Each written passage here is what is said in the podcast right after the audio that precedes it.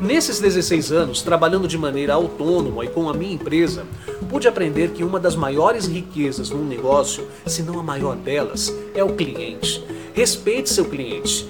Não faça com que ele perca a confiança em você. Seja ético, leve em consideração quanto ele te ajudou antes de atender o concorrente dele. Uma parceria é boa quando ela dá bons resultados para ambos os lados. Não seja você a romper a confiança com ele. Eu sou Renato Silva, porque inovar e motivar é preciso.